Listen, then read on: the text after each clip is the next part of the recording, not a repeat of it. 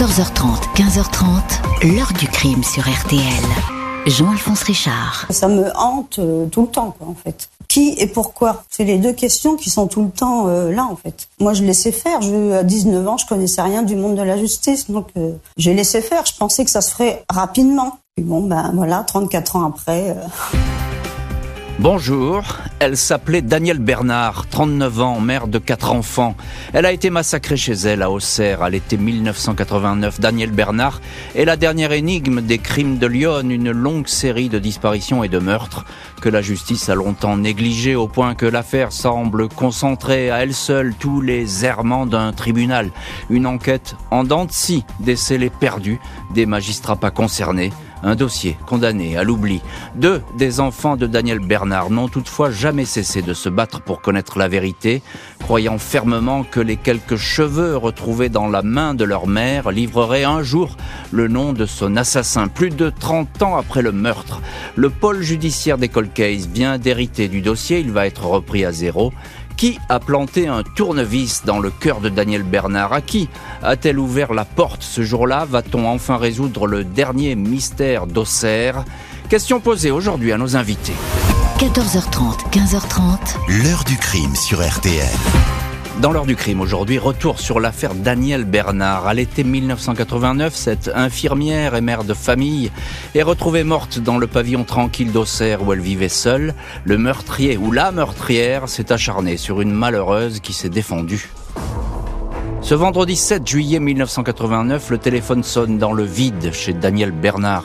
Sa fille Valérie, 19 ans, essaie en vain de la joindre dans le pavillon de la rue Renan à Auxerre. Elle a également appelé l'établissement psychiatrique La Ferme où Daniel travaille comme infirmière. Mais personne ne l'a vue.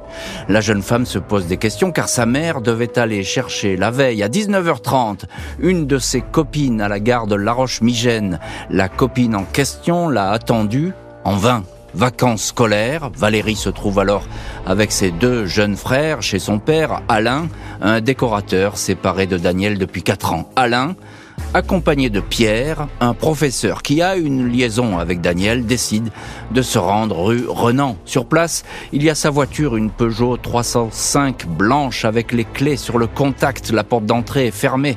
Les deux hommes font donc le tour du pavillon, se hissent jusqu'à la fenêtre de la salle de bain, une fois à l'intérieur, ils sont glacés par la vision qui s'offre à eux.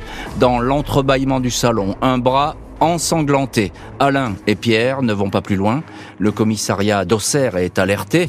Daniel Bernard, 39 ans, est découverte entièrement nue, recroquevillée sur le canapé. Son crâne a été défoncé à coups de tisonnier. Elle a un tournevis planté dans le cœur. Un jeu de cartes à jouer est dispersé sur le sol. Il y a du sang partout. Sur les meubles, les murs, le poste de télé. Les policiers soupçonnent des traces de lutte. Détail curieux, ses habits sont parfaitement rangés sur une chaise. La police judiciaire de Versailles est chargée du dossier, mais quand les enquêteurs débarquent, ils sont en colère. La scène de crime n'a pas du tout été protégée. Des policiers locaux, les secours, le procureur d'Auxerre, une conseillère de la mairie et même des journalistes ont fait les 100 pas dans le pavillon. L'enquête commence dans le désordre. La PJ procède toutefois au moulage de deux empreintes de pas dont l'une a écrasé une banane. Rien n'a été volé, semble-t-il, dans le pavillon. À côté du canapé, on retrouve un bijou dont le fermoir est cassé. Les proches ne le reconnaissent absolument pas appartiendrait-il à une femme qui aurait pu être présente lors du crime? La victime s'est défendue. Dans une main, on prélève une touffe de cheveux qui appartient sans doute à l'agresseur. Pas d'ADN à l'époque, il faut se contenter de l'apparence des cheveux et leur nature pour procéder à une éventuelle comparaison. Personne dans cette petite rue à l'écart du centre-ville n'a vu quoi que ce soit. Des voisins disent toutefois avoir entendu la veille une espèce de plainte qui a fini par s'éteindre. Les enquêteurs savent que le crime a eu lieu la veille, jeudi 6 juillet, après 16h30. Auparavant, Daniel Bernard se trouvait à l'hôpital psychiatrique de la ferme. Elle a quitté l'établissement vers 14h30 après avoir participé à un repas en plein air avec une vingtaine de collègues, infirmiers et médecins ainsi que des patients. Elle était en pleine forme, souriante. Elle n'avait vraiment pas l'air d'avoir des problèmes, va témoigner le médecin-chef Bernard Chauveau. Danielle Bernard est ensuite passée faire quelques courses dans un supermarché puis est rentrée chez elle. Il est possible qu'elle ait été attendue par quelqu'un qui la connaissait ou peut-être même suivie. L'agresseur est entré sans casser quoi que ce soit, pas d'effraction constatée. Il a ensuite fermé la porte en repartant. Danielle Bernard, quatre enfants de deux maris différents, très belle femme, souriante, rayonnante, avait une vie libre, beaucoup d'amis et quelques amants. C'est vers ces hommes que les policiers vont d'emblée s'orienter. Pas de témoignages, pas d'indices parlants, la police va devoir examiner une à une chaque piste. Les enquêteurs s'intéressent de très près à la vie intime et amoureuse de Daniel Bernard. Après sa séparation de son deuxième mari, l'infirmière aurait été à la recherche de l'homme avec qui elle allait refaire sa vie, sans vraiment le trouver. Quelques amants sont répertoriés. Jackie, un collègue de travail, est interrogé. Il indique qu'il devait passer chez elle vers 19h le jour du meurtre, mais finalement il n'est pas venu. Ses déclarations sont vérifiées, rien de suspect. Les policiers, toutefois, tiquent sur cet individu. Quatre mois plus tard, la piste Jackie est relancée. Son ex-femme est entendue. Elle décrit cet homme comme euh, quelqu'un de violent et de secret. 13 mars 90, l'ancien amant est interpellé, placé en garde à vue. Cette fois, il est beaucoup plus flou dans ses explications. Qui plus est, son emploi du temps, l'après-midi du crime, comporte des trous. Il aurait très bien pu se rendre à un moment ou à un autre chez Daniel. Jackie dément. C'est une coïncidence malheureuse. Je tiens à dire haut et fort que je n'ai rien à voir dans le meurtre de Danny déclare-t-il sur un procès verbal révélé par le journal Libération. Aucun indice, aucune preuve ne permet de poursuivre le suspect. Les techniques de police scientifique sont à l'époque limitées. On compare les cheveux arrachés par la victime. Ils ne semblent pas correspondre à ceux de l'ex-collègue. Il est relâché. Le juge Benoît Lewandowski, qui a pris en septembre 90 la suite du juge Jacques Bourguignon, découvre un dossier où beaucoup de vérifications sont restées sans suite.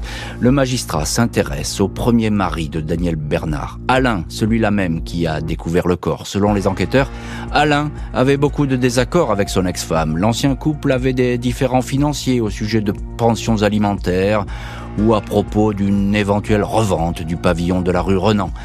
Alain et Daniel n'entretenait pas de bons rapports. Le 8 octobre 92, trois ans après le meurtre, l'ancien mari est placé en garde à vue. On l'interroge sur sa découverte de la scène de crime. Il dément avoir fait du mal à Daniel, mais il s'embrouille un peu dans ses déclarations. Après avoir expliqué qu'il n'était jamais entré dans le salon, il dit avoir remis le téléphone en place pour une raison qui lui échappe. On le trouve confus, hésitant, mais une nouvelle fois, aucun indice ne vient conforter les doutes des enquêteurs. Alain est relâché. Les progrès techniques en matière d'ADN vont faire leur apparition. Le dossier Daniel Bernard va en bénéficier. En 98, neuf ans après le crime, les premières expertises affirment que les cheveux retrouvés dans la main de la victime ne sont pas ceux de l'ancien mari Alain, ni ceux de l'ex-amant Jackie. 18 novembre 99, dix ans après la mort de Daniel Bernard, le juge Lewandowski rend un non-lieu. Selon le magistrat, les investigations sont allées aussi loin que possible, tout le monde aurait été entendu, même une voyante que consultait la victime, cette femme aurait déclaré que Daniel se disait harcelé au téléphone par un homme d'une cinquantaine d'années, déclaration impossible à vérifier. Le dossier est refermée. La fille de Daniel, Valérie Entier, 29 ans, se désole de cette décision. Elle ne va cesser de faire le siège des autorités, demander de nouvelles investigations, rejointe dans ce combat par son demi-frère, Jérôme Balmana. 20 septembre 2000, le parquet d'Auxerre demande la destruction de plusieurs scellés de l'affaire, parmi lesquels le tisonnier et le tournevis qui ont servi à tuer Daniel, autant de pièces à conviction envoyé dans une usine d'incinération. À l'époque, la mort de l'infirmière n'est pas reliée à d'autres crimes de femmes, pourtant nombreux dans la région d'Auxerre.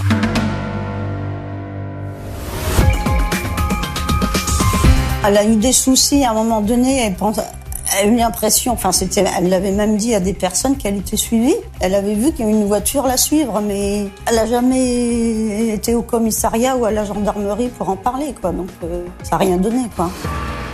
12 décembre 2000, le dénommé Émile Louis, ancien chauffeur de car, est interpellé, soupçonné d'être impliqué dans une longue série de disparitions dans la région d'Auxerre.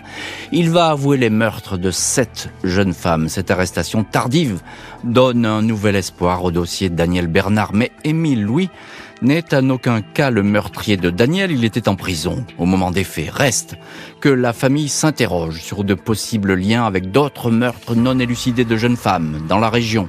Le 5 mai 89, seulement deux mois avant la mort de Daniel Bernard, une étudiante de 24 ans, Sylvie Bâton, a été retrouvée morte nue dans son appartement à Avalon, à 60 km d'Auxerre. Comme Daniel, Sylvie a été sauvagement tuée. Un ancien locataire qui logeait dans la maison a été arrêté, incarcéré, mais relâché au bout de deux ans, innocenté grâce aux expertises.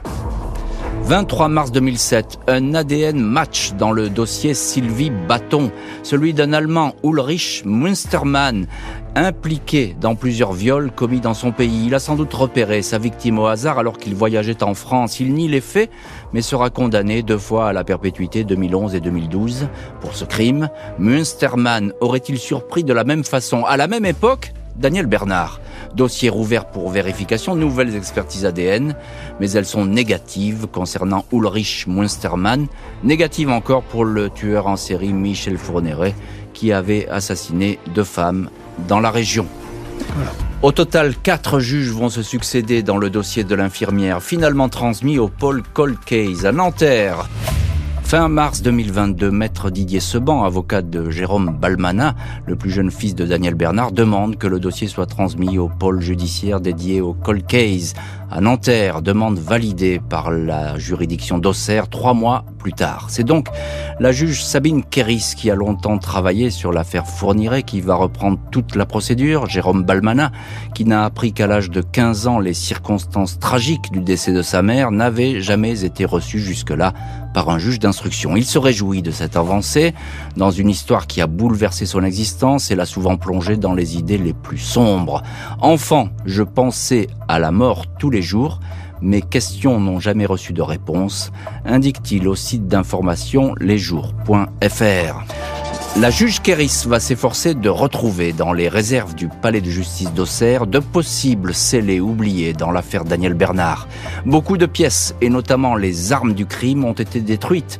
Quelques vêtements de la victime, son journal intime, une lettre anonyme de dénonciation, un moulage de l'empreinte de chaussures du suspect ont pu être exhumés des réserves. L'avocat de la famille a d'ores et déjà formulé de nombreux actes. L'une des priorités est de faire le rapprochement avec des affaires non résolues dans la région et sur lesquelles des instructions dignes de ce nom n'ont jamais été menées. Jérôme Balmana et Valérie Antier, tous deux habités par la mort de leur mère, attendent désormais de toucher à une vérité qui leur a toujours échappé.